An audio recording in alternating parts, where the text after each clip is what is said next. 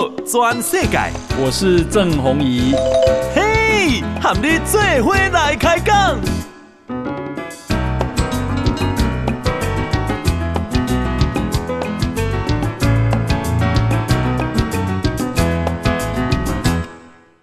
大家好，大家好，大家阿妈，我是郑弘仪，欢迎收听《给人给的报道转世界》哈。我们今天啊邀请到很受欢迎的石板明夫啊，矢板你好啊，主持人好，大家好。好，那石板现在是啊日本产经新闻啊台北分社的社长啊。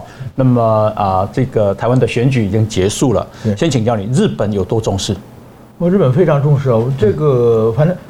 这次选举我大概写了二十一篇稿子哦，它主要是有预定稿了，有三个人当选，各方面对 A 当选、B 当选、C 当选，所以说真的两个人跟三个人的我们写稿子的量完全不一样，还要分析嘛，还要往哪里走嘛，所以是很辛苦的。对，都都要先写好，然后就六个候选人的简，就是他们个人的故事都事先写好了。对对，当然四个没有用的嘛。对对，所以说这是很重视，这基本上我觉得。应该我们的稿子量跟美国总统大选差不多哦，对，有这么重视？对，非常非常重视。这这个是全世界的二零二四年是选举年嘛？在选举年中，台湾是第一棒嘛？嗯，对啊。我看啊，说啊，日本的五大报啊，包括产经新闻，对啊的头版头条都是台湾总统大选的新闻。对对，都都是总统大选新闻。是，所以所以说，我就我觉得这这个是，而且这个采访的这种怎么说呢？我我我们公司也有来北京来来从从这个。呃，来支持支援，然后我看到很多的日本媒体，不但从东京来，还有从北京来的，基基本上我觉得都是可以说在台湾选举报道规模是空前的啊哈。那这样的结果，日本的媒体是怎么定调的？呃，当然说，我我觉得就是当然台湾嘛，就是说特别本土派嘛，然后是一片就觉得。我觉得很奇怪，他们一开始就是非常在乎总统，结果总统当选以后呢，他们都在说立法院怎么没有过半，我怎么办，对不对？大家就不不在乎总统啊，就是好像总统当选的这种兴奋和欢喜并不是很高，嗯，而是对立法院输掉的这个方面，大家好像是比较哀怨的比较多了，嗯嗯嗯。但是我觉得在日本的呃说法呢，其实我就是日本有一个教授，他讲的。就是叫何其真诚啊，也是过去我们产经新闻的，现在是都在大学当教授。他讲的说，他说这个是台湾的民这个民主成熟的表现。嗯，就是说台湾其实民主社会嘛，就是说每个人都有自己想要的、想实现的方向。嗯哼。最后呢，然后呢，每个人这三这场选举呢，没有赢家也没有输家。嗯哼。就是三民民民三党都是。对对，民进党来说嘛，我拿的我我首先我是赢我立法院。输的那么惨，没有过半数了，我输掉了。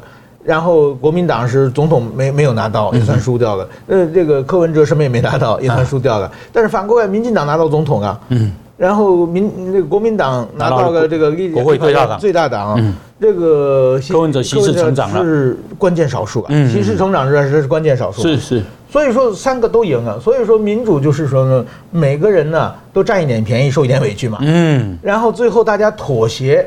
才能往前走嘛？是，不是一方面往前走？所以我觉得这个结果应该是，其实是台湾的一个非常完美的一个表现啊。我觉得那个选票里面好像透露着智慧，对，我觉得是这样。对啊，那个智慧就是说，也不想让民进党在一党独大，但是也要让你好像倾听台湾的声音。对，我觉得是这样。哦，是是是。那啊，这个啊，柯文哲啊，关键的少数。对。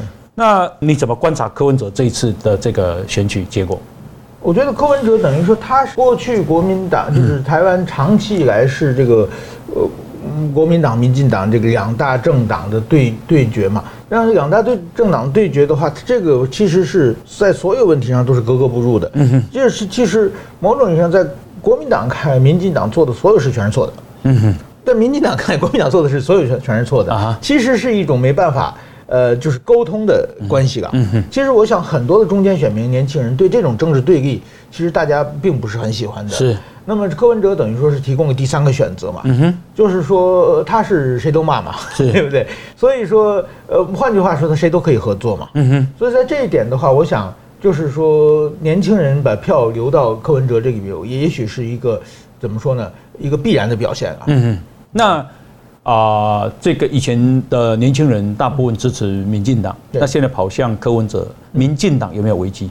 民进党我觉得危机蛮大的了。嗯，民进党的做事，其实我们现在反省啊，就是这次就是韩国瑜很可能当这个立法院的院长。其实我前几天这这两天我跟这个朋友沟通啊，就是完完全离开台湾的本土的人啊，他们觉得啊，民进党这这次是台湾人还韩国瑜一个公道。为什么这么说呢？嗯，就是说大家觉得上一次韩国瑜出来选总统，嗯，没有选上，对，回到高雄被罢免掉了。嗯韩国瑜做的事情完全是符合法律的，嗯，就是他是是对他他没有违法了，违法也就做不做不得了嘛。对对，就是说有一种被赶尽杀绝的感觉了。嗯哼，就是他是一个通过合法手段出来选总统嘛，当然他问题很多了，这个时候可是，但是说本土派把韩国瑜拿掉，嗯，这件事情的话。其实我觉得一些，但是本土派最后罢免的时候，大家很高兴啊。嗯。但是，一些中间选民年年轻人觉得说，你们赶尽杀绝做得太太过分了。嗯哼。对不对？连他任期做满，你再换他都等不及嘛。嗯。所以说这一次呢，我觉得韩国瑜当立法院长，很多人其实很反弹的。嗯哼。但是说有的人是觉得要还给他一个公道，这这这这这是一种说法嘛。某某种人说，如果。端平了看的，这这个当然说，我想很多人对这个，特别是当年这个冲在罢韩最前线的人，觉得怎么会这样的话？但是我觉得民主嘛，就是妥协嘛，民主就是把所有的声音都反映在政策里嘛。嗯，我觉得支持韩国瑜的也是一种声音。是，那刚刚讲到是民进党的危机，我是说，那年轻人都跑去柯文哲那里，那。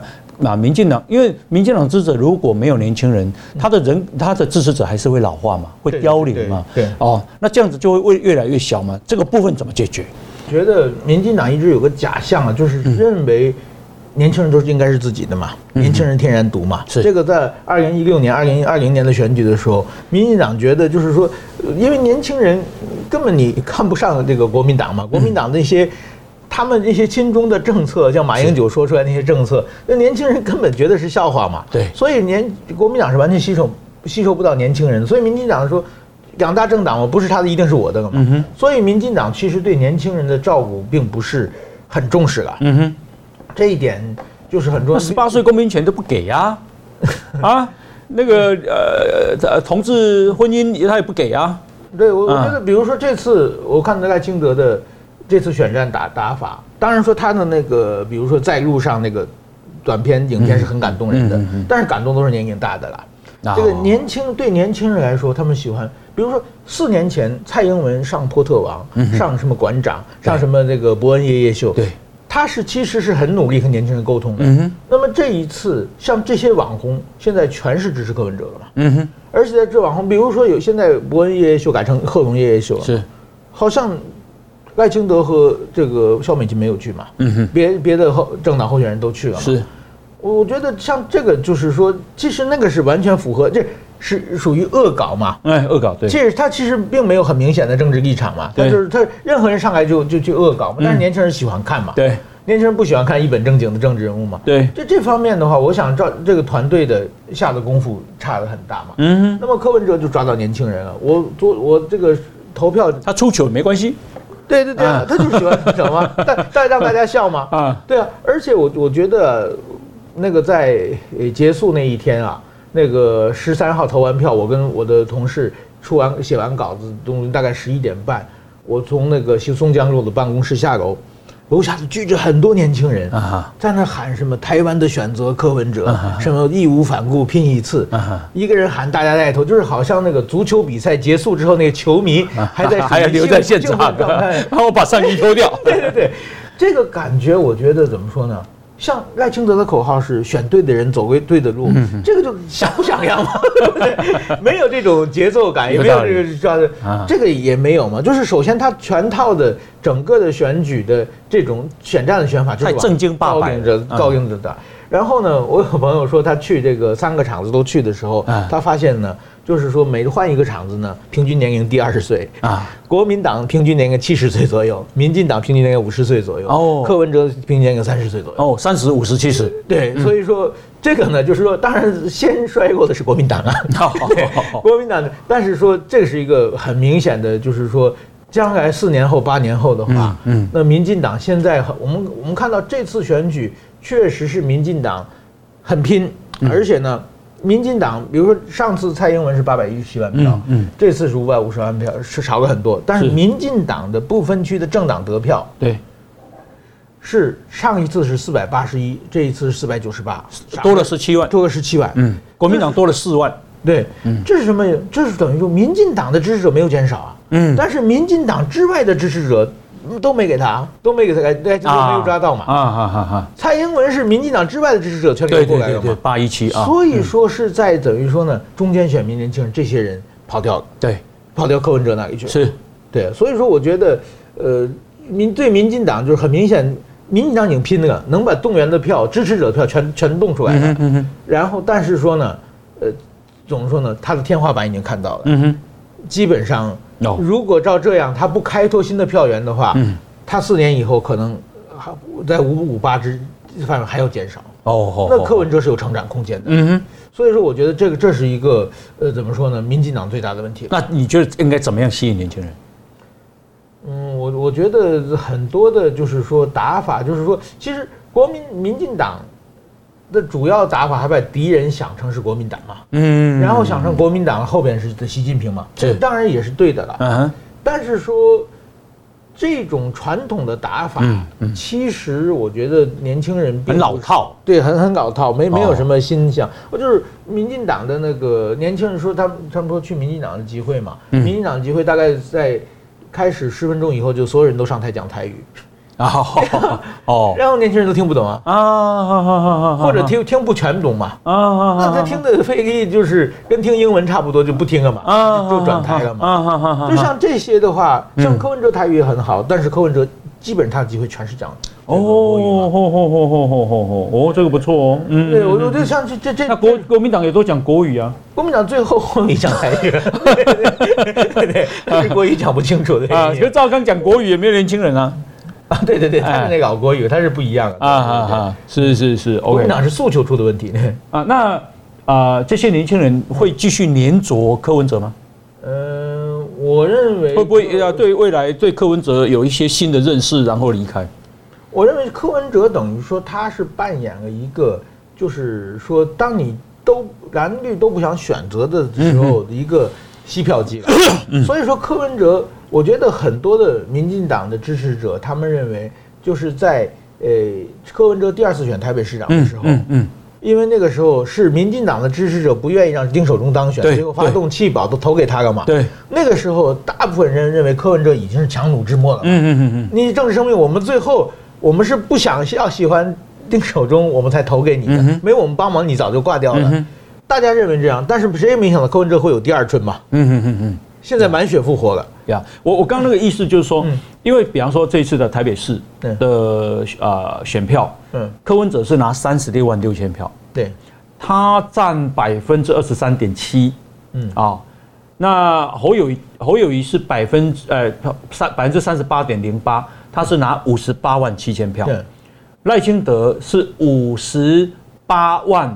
八千票，嗯，然后他拿百分之三十八点一三的选票，就赖清德跟柯文哲差不多，呃，跟侯友谊差不多，赖清德稍微多一点，嗯，反而是做了台北市八年市长的柯文哲只拿到三十六万票，然后百分之二十三，嗯，那怎么你刚卸任，你当台北市长做了八年，大家这么不喜欢你，我的，所以我才讲那个粘着度的问题，会就是说我当我更认越认识你的时候，他就越离开，会不会这样？我认为台湾的选民在这个就是说，他他们的投票行动，嗯，跟他们的呃就是说呃对你的评价，嗯，其实是两回事。啊。这最明显的话，是一九九八年的时候，陈水扁他的当台北市长的满意度是百分之七十，对，但是就是没选上，对，就是大家说大家我认为你做的不错，做得好。但是说你不是我自己人，我就不给你。台湾是有的时候，他是有一种非理性的，先判断你是自己是不是自己人。是。那么柯文哲在台北市，其实他本来他就是借兵借的民进党的兵来打仗的嘛。嗯。现在民进党的兵全归队了。对。所以说他自己的在台北的基本盘就这些人啊。OK。但是说他在别的地方的，从来没有地方这个很高。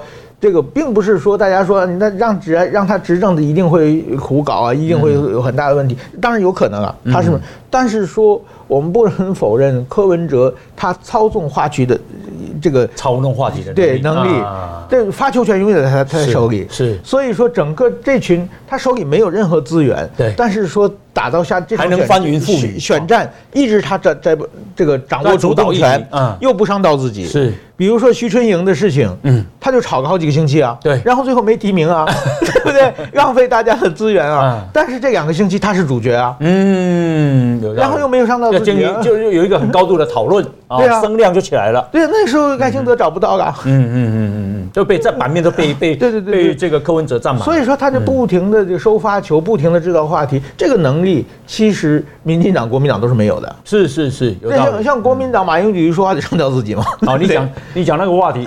我再举例，柯文哲又说，啊、呃，这个除了台湾是除了李登辉之外，我是最亲日的政治人物。到底谁谁最对日本好？这这个是每个人讲，每个人的看法都不同嘛。嗯、但是你这一讲就有话题性嘛，就因为大家觉得好像不是，会有一个问号，嗯，然后就开始讨论嘛。是，所以说我觉得今后的政政权，他特别是掌握关键少数。嗯嗯嗯。如果说他在不停的主导话题的话，两个政党会被他玩得团团转。真的。那么四年之后，他的声量会一直保持高声量啊！而且四年之后，这个新老交替的时候，是又有一批手头族出现。是这些人的一半以上是他的，是他的票。OK。所以说，我觉得柯文哲后来还是 对民进党来说很危险的人物啊。是。那我们今天邀请到的是啊，日本产经新闻台北支社的社长。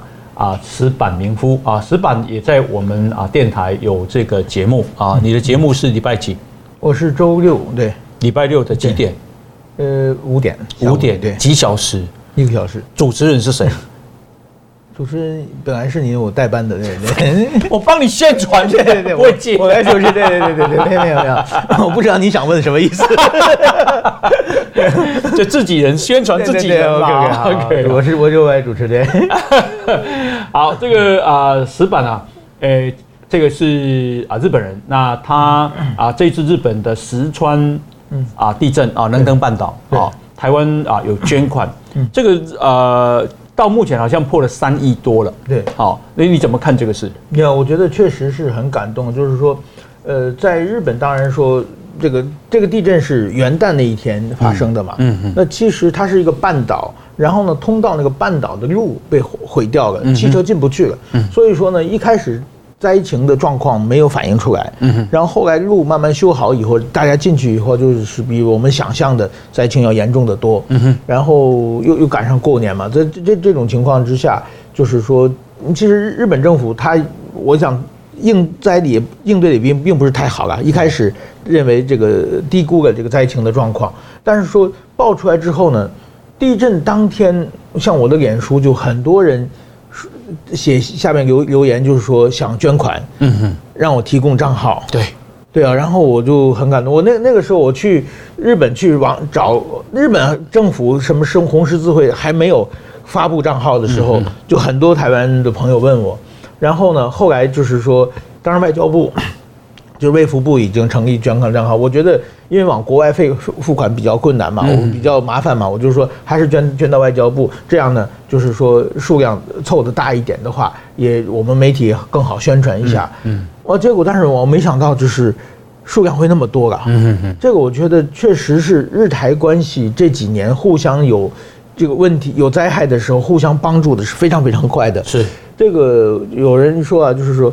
两千零八年的时候，中国四川大地震的时候，嗯、台湾人捐款也非常踊跃嘛。对，等一金额跟日跟我们捐给日本差不多。对，对，然后二零一一年这个日本的三一一的话，台湾也很踊跃嘛。嗯。但是说过了十年，其实在日本的这个地震之前不久，中国的甘肃省也有地震嘛。嗯。其实也是几百人过世的一个比比较惨痛的但是好像就台湾社会就觉得。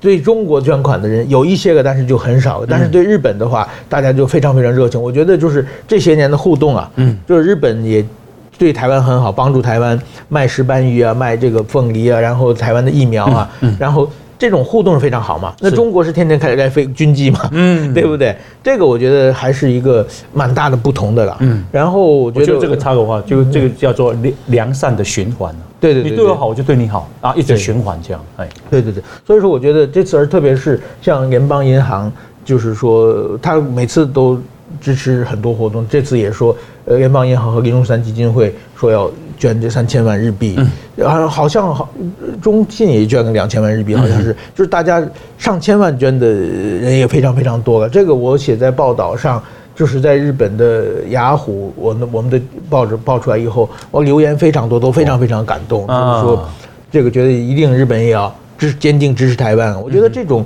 民众的声音也会影响政治人物嘛，是对，所以说这次。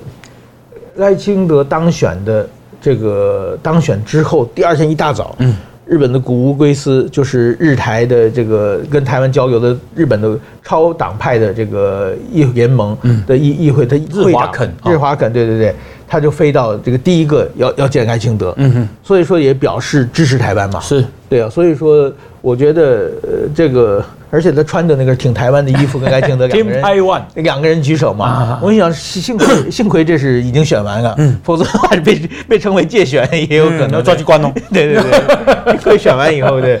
所以说，我觉得这种互动是非常非常好的。嗯。然后呢，我还有一个就是说，现在正在组织一个活动，就是今年的四月十九日到二十三日，然后呢，呃，组织一个团，呃，一百六十个人，然后去日本的福冈和山口县。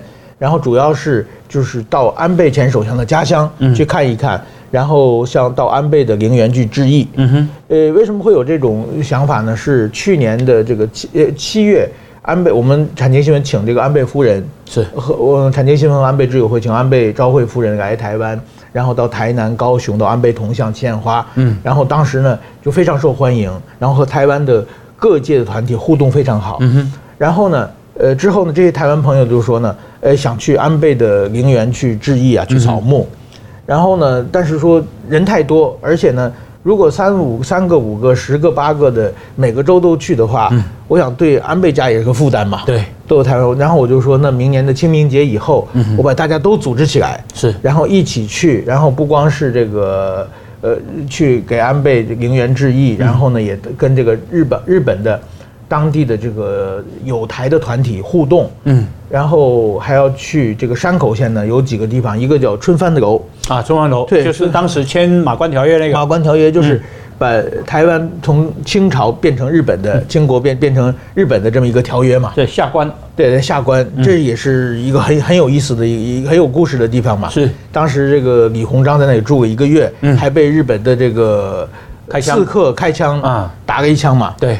然后据说当时啊，开枪之前，日本是要求培养三亿两白银的，嗯，结果开完打完枪以后呢，这个怎么说呢？就降息降低了，因为日本人自己有错，变成两亿了嘛。国际社会都同情李鸿章嘛，那么大岁数嘛，对，所以说这个当开枪一枪等同一亿白银啊，一亿两白银，这是每个国家都有猪队友。我一亿两白银不得了，那所有的钱财富。然后还有台湾嘛，就是然后日本就是害怕了，怕再再被袭击嘛。嗯，所以说从李东李鸿章住的地方到春帆楼修了一条小路。嗯哼，然后重兵把守，让他天天去谈判，是走这条小路。是，这叫李志鸿章道。现在这条小路还有，所以我们可以去看一看。啊，好好好，那那个谭鱼还在吗？谭余好，哎，好像有，好像有，他他就那个 谈判的那个，就是春帆楼当时谈判的啊，这个场地啊，基本上都是都是就是恢复现状啊，变成日清讲和博物馆。对，这个我我觉得很有，因为日本特别为他准备了一个谭余，对对对，他们喜欢吐痰就在旁边啊。然后还有这春帆楼啊，嗯，他当时是伊藤博文的一个朋友，呃，他的。他本来是个眼科医医生，嗯，开开成这个河豚的料理店，是，然后在那里谈判。啊哈，复古复古，对，然后后来呢，春帆楼呢，到了签完合同过了几年呢，卖给了一个当地的这个好商人，叫这个姓姓林，嗯，然后这当地商子呢有个孙子的再有的孙子呢，嗯，叫林方正啊，就是现在现在的官方长官。啊，等同日本政府的呃秘书长。对对对啊，官方长官，以前的外本来外交外交部长。对对对，所以说，但是是哦，林芳正现在是他是那个地主啊，不，他现在又又转人了，但是他们那个那个地方春帆楼长期是他们家的。啊啊，所以说变，但是变成个亲中派，对对，所以说这也是历史很有渊源的地方啊。啊，然后这是一个地方，还要去的叫叫秋，一个草字头一个秋天的秋，嗯，这个日语叫哈里，这个秋市呢是明治维新。的就是开发祥之地。哦。这个地方呢，有一个叫松下春春熟的地方，日本有一个。叫吉田松阴的一个人，他开一个塾，教给很多年轻人。这年轻人有伊藤博文啊，这些当时明治元明治维新的元勋，嗯，少年时候都在他这个塾里学习，是，然后要立志要改变日本，嗯，然后最后他们到了东京，推翻了这个呃幕府的统治，嗯，就开始了这个明治维新，嗯，这伊藤博文就当了日本的第一代首相，是。这个秋市现在呢是怎么说呢？它那个城市是日本唯一一所呢。拿着四百年前江户时代的地图，嗯哼，可以在市上那个市内走路不迷路的哦。所有的建筑物的轮廓都是维持现状，了不起。对，所以说它是一个完全是仿古的一个城市，复古的一个城市了。所以说我们在那里也可以看到，哎，这个这是伊藤博文他们过去的家啊，这是高山静坐的家啊，这是当年他们读书的地方啊。嗯，然后还可以就是体验一下，然后我还可以洗温泉。嗯，然后然后到了这个，就吉隆吉吉隆吉田松阴是啊，这个日本维新的啊八雄之一是吧？嗯，这个有好几种说法，但是他是很早，他维新之前就就就过世了。嗯，他很早就就，但是说他是维新的主要。主要的为都是他的学生，是是是是这么一个关系，所以说我觉得在这种嗯历史上，在这种呃我们大家去看非常有文化感，对，然后深度啊，然后还要和当地的这个安倍夫人，还有当地的国会议员，嗯，一起的有一个大的晚会，我们连续有三场晚会，还有两场我的演讲，是，所以说这个现在呢正在就是我的脸书上有详细的资料，嗯，现在开始报名，现在大概有七十八七八十个人报名了，还有一半的名额。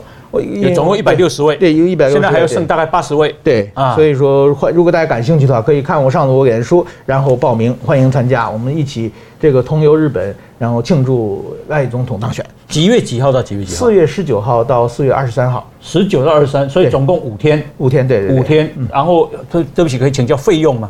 费用的话，呃，就是说大概那个一般的是七万六千八百块，然后那个。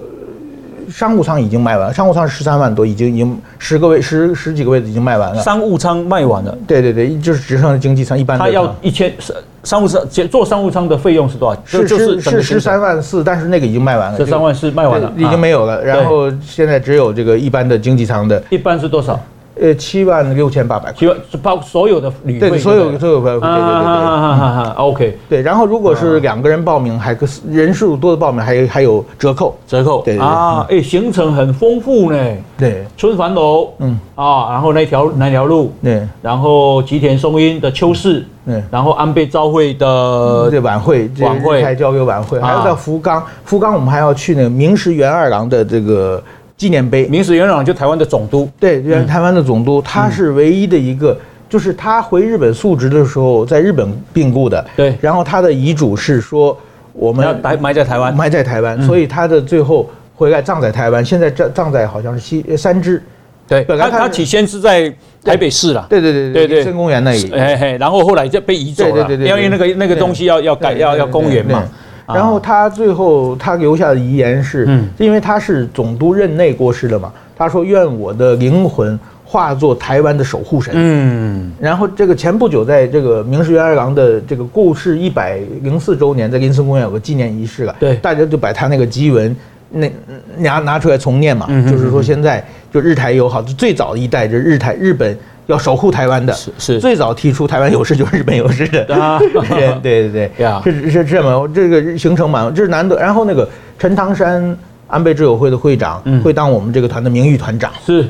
然后因为在日方有一些政界的人物要出来嘛，对，所以台湾也要出一些有代表性的人物，嗯对。然后还有两场，我有两场演讲，死板的演讲，对对对对，演讲题目是什么？那一个是就是。在国际社会整个的这个美中对立下的这个台湾和日本的关系是对，另外一个就是日本的，就是从从从日本看，就台湾怎么日本的一些改革的经验啊。嗯嗯嗯嗯。对呀，那啊，这个什么时候报名截止？报名截止，我们现在大概考虑在三月初左右吧，看看看人集中的这个有多少报名的状况啊。是是是。那到到哪里去报名？呃，这个。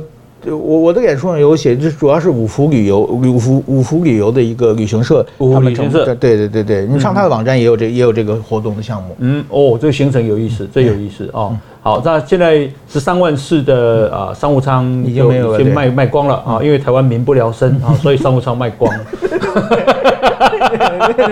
这不是在野党选举的时候讲了民不聊生啊，因为你去看看台湾的机场，出国旅游的人太多了。对对对。后来我想一想，为什么出国旅游的人这么多？嗯，我想一一定是民不聊生，所以想出国透透气吧。对对对。嗯，而且餐厅也订不到啊啊。餐不那个餐厅订不到啊，餐餐厅订不到，对，没钱没钱买菜，所以只能住餐厅。OK，好，这个我们现在访问的是石板明夫。啊，我再重复一下，那么石板明夫啊，他要在啊四月十九到四月十三啊啊组一个团，这个团有一百六十个人的团，到啊日本的山口县啊。因为安倍晋三是山口县人，对，山口县就是生产大赛，对对对的那个踏祭日本踏祭的这个酒的地方啊。对，那这个酒之所以那么有名，是因为安倍在当总理的时候，美国总统来访，他把它当成国宾礼，对，来送。啊，这个让踏祭一炮而红，对。啊，那上踏祭是很不错的酒啦。对，老实讲啊，可是老实讲，它相对其他的清酒，我觉得贵贵了一点。对对对对，这样讲合理啊。对对对对，嗯。那啊，这个啊，山口县，然后啊，要就住住在福冈，呃，福冈住一夜，然后秋市住一夜啊，啊，福冈住两夜了，然后就是说基基本上都是很好的旅馆，还有在秋市洗温泉。啊，洗温泉，好。啊，我觉得很有意思，是要去拜访下关的春帆楼，对，就是签马关条约把台湾割给日本的那个地方，对，啊，你可以看到李鸿章当时那个签约的地方，啊，李鸿章好像也带着他儿子去吧，对对对，啊，李经方，嗯，那么呃也要看这个，哦，还有安倍昭惠啊夫人的这个晚宴，啊，然后要去秋市看吉田松阴对。所留下来的遗址，对，啊。然后还有明史元二郎，明史元二郎是台湾的总督之一，他是第几任？第七任应该是第七任啊。这明史元二郎还蛮感动，就是说他在台湾当总督，他死的时候他要求要做葬在台湾啊，跟台湾在一起啊。那他本来我记得他应该是葬在台北市的以前的十四五号公园，对对对对啊，就是现在的。啊、呃，那个丽晶饭店的后面，对，那里，那后来因为那里要开辟成公园嘛，然后他就移到三芝了。现在啊，明史元二郎。然后有一个很好的对比是，嗯、后来台湾有两个总统都不愿意葬在台湾。对，现在现在的棺木还悬在空中，不能接这个台湾的土地嘛？是是，一定要葬回自己的国家去嘛？好，那他啊，如果你可以去详情，你可以到石板的脸书去看，对对，或者。啊，如果要报名，可以找五福旅行社。对对，对，OK，好。啊，我们今天邀请到的是啊，日本产经新闻台北支局的局长啊，石板明夫啊。那么啊，这次啊啊，民进党在南部选的非常好，但是呢，在啊这个中北部其实是蛮惨的啊。比方说桃园全军覆没。对。那可是这个全军覆没啊，诶，两年后桃园市的市长又要选举了。对。哦。那桃园非常重要，因为人口都超过两百万，六都之一。嗯，诶，我想先请教石板，现在就要布局了，对不对？对，我觉得上一次民进党的九合一选举输得很惨，嗯，但是很大的原因是因为太拖大，就是说很多的地方谁都知道是艰困选区，嗯，但是你提名的候选人，特别像新北市，对，一直约等到最后嘛，嗯，等到最后的最后，大家还还在犹豫，台北市也是一样，因为林佳龙想选台北市。对啊，然后有一个派呃，有一个呃力量，就是希望陈时中选，到最后变成这样。我觉得这个是你们可以调整的，但是你们两年前就调整嘛。对，对，你没必要到两个月前再调整。对对对对啊！你去完以后，你等于说选举，我在日本也帮人选举过。嗯，你选举，你把这个后后援会这个地点定下来，房子租下来，家具买齐了，人凑齐了，这就一两个星期就过去了。是，然后形式就出来。对啊，然后你再跟人就是。你去跟人去握手开那种小会议，一次两次他不会把票给你的。嗯，你要多次的接触的话，他才可以相信你，然后他才可以变成你的帮你拉票嘛。嗯，所以说你要时间短的话，你就跟大家大家刚认识你。嗯。或餐厅、市场、街头，这每个地方都要去啊。学校不能去一次，要去多少次以后，慢慢慢慢才能够熟悉嘛。所以说，我觉得一定要早早布局啊。就上一次九合一输的，我觉得就就是提名太晚了。对，但是这这一次，我觉得确实是输得这么惨。你如果不早布局，嗯、像桃园现在一委一个都没有了。嗯，对啊。那有就是说一定要早布局。那你对桃园有什么建议？人选？嗯，桃园的话，我觉得我我感觉是郑文灿做的很好。嗯、其实郑文灿的他之所以做的好，做的好，是因为他蓝绿通吃嘛。嗯嗯嗯嗯。他跟国民党关系很好嘛。对。国民党对他不反感。嗯嗯嗯。但是说，我觉得像桃园这种。地区可能要派一个比较中性的啦，不能太本土的人去的话，可能当地人是比较能接受，比较能接受，因为它比较蓝嘛。对对对，所以说我觉得，呃，怎么说呢？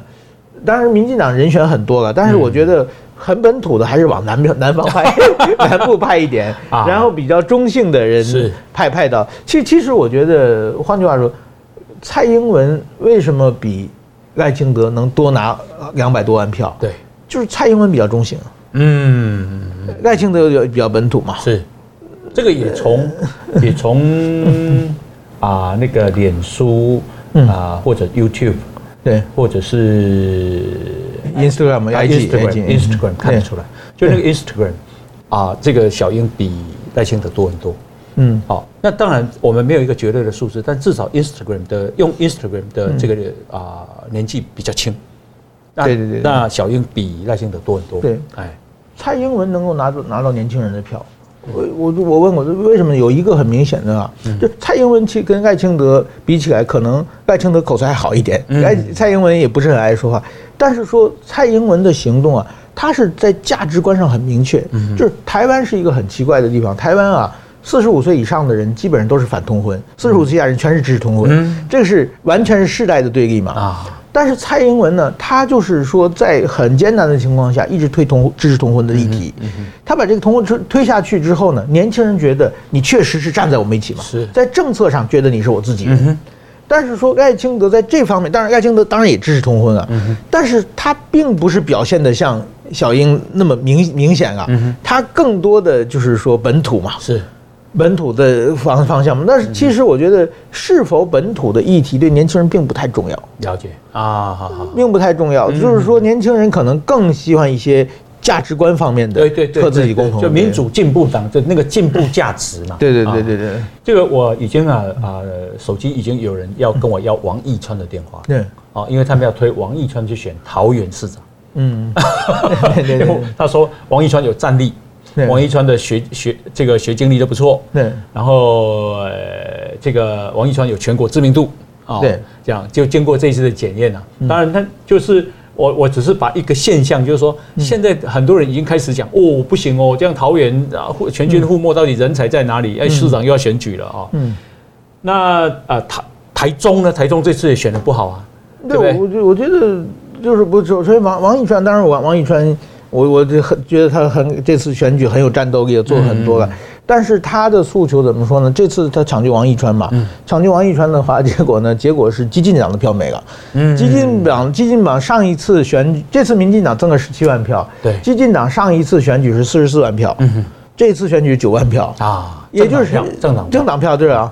所以抢救王一川的激进党票都流到民进党去了，这个等于说是自己吵架嘛，自己人和同温层之内的互动嘛。对。没有挖到扩展出的，对对对，没有没有扩展出去。这这个，所以说，台湾就如民进党如果说想扩展出去，可能是要不太一样的人才了。嗯哼，就是比如说有，就是跟跟小英一样啊，是，比如说有国际背景。我觉得像肖美琴这次应该绝对是对民进党有加分啊。就是这这方面有有绝对背景的人，我觉得应该是。比较好的就是国国际派是可能会好一点，在北部啊。那啊，台南市长接下来黄伟哲也也到到任对对对对，有什么建议吗？没有，台南市市长应该。竞争已经已经挤破头了，对不对？不不不用建议，就一大堆人举 举手的状况啊。那 不，我觉得台南市这次至少立委全上嘛。是，那台南市、高雄市这个通过党内的机制没有问题了。这是民进党同文层自己跟自己玩嘛。嗯哼，不管是不管谁嘛，就是台南放个西瓜也选得上嘛。是。这基本民这这这个地方，我觉得没有什么太大烦恼，但是不不不要最后闹成分裂，对，不要是搞成互相厮杀，对，搞成让谁脱党初选，嗯，只要在有一个，我觉得有一个公平这个的机制早决定的话，嗯，我觉得应该不会，就是说不会出大事的嘛。我觉得桃南这次选举，我们看到南部民进党毕竟还是比较比较强的，当然。但是说北部的话，我觉得确实是总体的战略也要做一个很大的调整。嗯，台南市啊，王定宇、林俊宪、郭国文、陈亭妃，其实都想选了。对对对。啊，那我想大概。只只有您没提到的名字，还有几个人想选？当然了，这个啊，他们都大概要透过一个初选，对啊，这样子。对，而且对手很可能是谢龙介下去选了。谢龙介哦，对，因为他这次不分区上来，他回去国民党再补一个嘛。是，他借着以立委的这个身份去选的话。可能会就他也没损失，因为民部分区又可以再补上。对对对对对对，而且他的战斗力确实蛮强的。嗯嗯，他嗯这个就如果民进党分裂的话就很危险了。对对对对呀。另外是啊，这个国民党啊，你觉得国民党接下来啊会怎么走？哦，但我其实我认为国民党已是一个没有未来的党。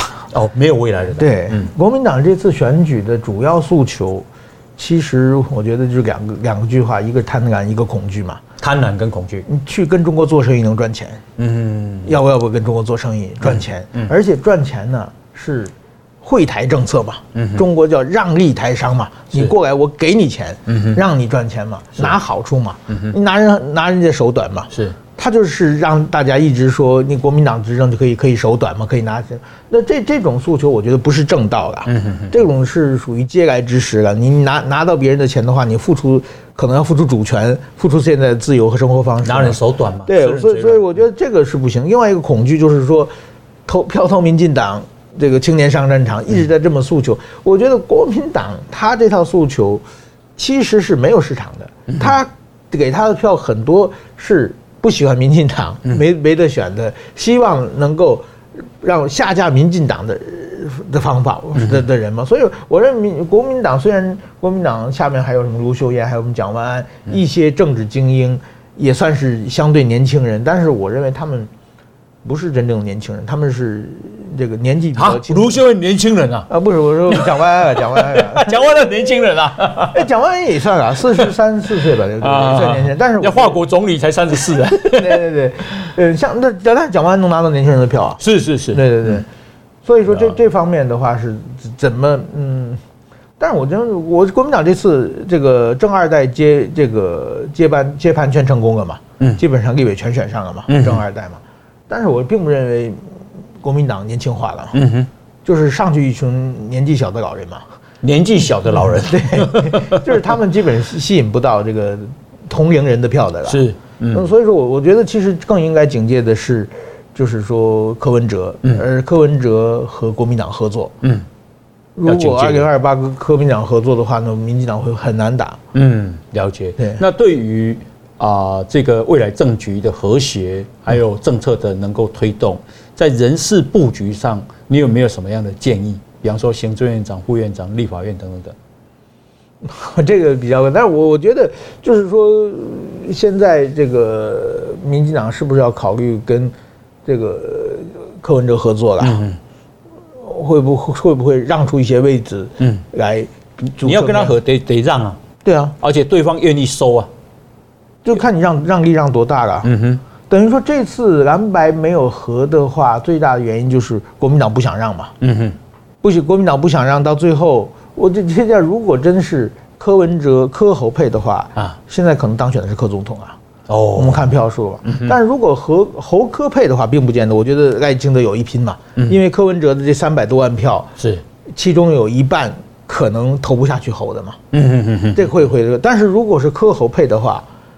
这三百多万票，再加上国民党这些票，侯友谊这四百多万票，嗯，基本上都是反民进党的嘛。嗯哼。所以说，我觉得如果当时朱立伦让出来的话，嗯，那么就可能可能就就变局。但是朱立伦他就是他一直强调大我小我嘛，结果他就是小我嘛，国民党的小我，对，所以就就就没有让出来。但是我觉得民民进党是不是为要阻止韩国瑜当这个立法院长，要不要让出来？嗯。就是让黄珊珊当院长，嗯，我们当副的。当院长有什么关系呢？给他当院长，那就是让黄珊珊的外表，黄黄珊珊的这个性格，对，他的历练其实也 OK 啊。对，我觉得像像这个，还有说让黄曙光当国防部长。嗯，那浅见国造的事情也也，因为他们那个是国民党在猛打的，这是蓝白河的最大的矛盾之一嘛。嗯，像这样让让出，其实其实黄曙光也也不是民民众党的，也不是，也不是。对对对，就是我觉得让让出一些位置，如果那个黄国昌想当法务部长，给他，给他呀。嗯，法务部长因为法务行政嘛。对对对对，你看他也想改革，让他改改改看改革看看嘛。你要那个发弊案查弊案就查嘛，嗯，对不对？你要想查高端就查嘛，查出问题咱们就办嘛。是，对啊，我觉得这样的话可能有的。那他移送也没关系啊，那你就还最后最后还是检察官跟司法院啊。对对对对对，所以所以我觉得这让让出一部分，看看柯文哲愿愿不愿意合合作了。嗯，我觉得这这个如果合作的话，至少现在这个立法院的少数这个问题能够解决了。嗯。那接下来在立法院有什么哪一些政策会是非常激烈攻防的焦点？比方说核能、核能、核电会不会？我觉得核电的话，某某种因为这个是他们两边那个当时的蓝白主张的，要延役核四要重启。这个我觉得核核四重启是可能是完全不可能的，因为这个投票已经已已经公民投票已经四个四个不同意，对对对，嗯。所以说我，但但是我但是台湾的能源政策怎么办？嗯，是不是比如说核四不行，我们是不是要盖一个核五？嗯，比比如类似的，或者是以他们目前啊讲的台湾电力的短缺，要盖到核八了。对对对对对，我我觉得这个还有那个这个郭台铭讲过吗？二十二个县市一一个一个，对不对？都要开一个小型核电站嘛？对，但是我觉得这个问题是可以讨论的。嗯，这个问题并不是因为我觉得这个核发电它是一个呃怎么说呢？我觉得并并没有内政问题，对，不是哪个绝对正确，哪个绝对错误的问题嘛。是呃，所以说我觉得这这个是某种意义上可以妥协的，但是说安全最重要嘛。我我比较担心的是那个对于台湾被中国渗透的立法，这个是最重要的，对，这是最重要。这这个是在别的问题上其实都是无关，就是说只是路线方面的内政。其实任何国家都有这种问题嘛，没有没有正确答案嘛。对。但是说被中国渗透，这是最重要的。我觉得这个渗透一一定要严加防守的，而且。你要封抖音的话，最大受害者是柯文哲。嗯嗯嗯，对啊，也许这个他会不会同意？那是不是要跟国民党的一部分人合作？嗯，但是我觉得这个嘛，是不是进抖音是另外一回事。但是对中国的这个渗透一定要严防死守。现在的法律漏洞还是太多的。嗯，那谁来当行政院长？赖赖总统他讲的是要这个广纳各界的人士嘛，用人为才。我我觉得最好不要是新潮流的了。因为新潮流这次，这次我们看到国民党和民众党一直在打新潮流嘛，说新潮流执政嘛，他们不他们不打蔡英文，因为赖清德就是新潮流。对，所以说如果说行政院长再给新潮流的话，这个会，我觉得会让让大家觉得确实有这个感觉了，应该广大人在。那么现在有人提出什么林佳龙啊、郑丽君等等的，嗯，我觉得比如说柯文哲，嗯，柯文哲当行政院长，呃，就是呃，他他当的话，那个蓝白就合了，嗯。他没法骂自己啊，嗯，他最喜欢骂人的，但是自己行政院长就把他嘴都封住了嘛，嗯，不，我我就是说，不是说让他当，就是想法要开开拓。你刚刚讲了一个黄珊珊当立法院长，柯文哲当行政院长，不得了，对啊，哇，啊，台湾都翻天地覆啊，没有没有，那那那个那那个就是说民民主党就过来了嘛，那我就我觉得他们给他这他也不见得愿意嘛，啊，对啊，是。那那样的话，民进党就没没选输嘛？对。呀，我我相信立法立法院长可以给了。嗯，好，这个因为黄珊珊也是个体面的人啊。嗯，那行政院长我看是不能给了。我们啊，今天呢难得邀请到的是石板明夫啊，要感谢你啊，这个做这么深入的分析啊。好，也感谢大家的收听啊，我们明天同一时间再见，拜拜，谢谢。全世界上精彩内容，在 Spotify、Google Podcasts，还有 Apple Podcasts，拢听得到。